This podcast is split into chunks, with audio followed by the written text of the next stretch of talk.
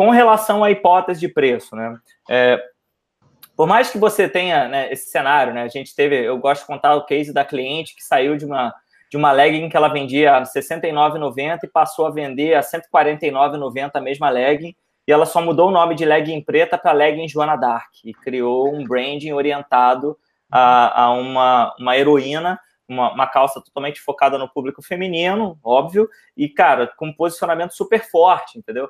Mesmo produto, mesmo produto, só uma mudança no marketing, uma mudança no posicionamento e a venda. Mesma coisa você pensar, hoje eu pego, eu tenho um iPhone aqui, né?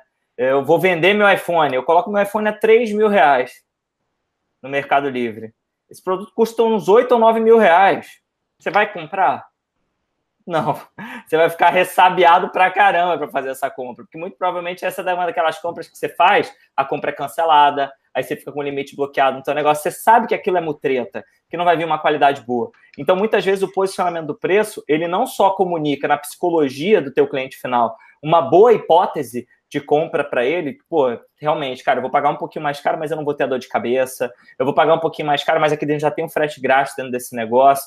Eu teve um cliente que, que é recente nosso aqui que entrou, que eu conversei com ele exatamente sobre isso. Ele falou, cara, eu tenho uma, uma, uma saída de praia e uma viseira que eu vendo no meu kit. Cara, nosso maior diferencial é a qualidade, né? Eu tenho clientes meus que têm a minha viseira e a minha, minha saída de praia já há 4, 5 anos e não teve nem costura que saiu ainda, porque o nosso diferencial é uma qualidade muito alta.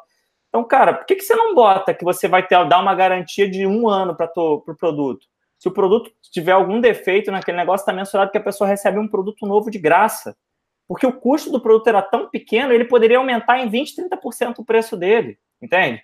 Então aí a gente começa a pensar estratégias diferenciais, onde, primeiro, eu agrego valor que seja compatível ao preço que eu quero é, praticar com o meu cliente, né? Como foi o próprio caso que o Rodrigo comentou. Putz, eu vejo um vendo o sapato a 199.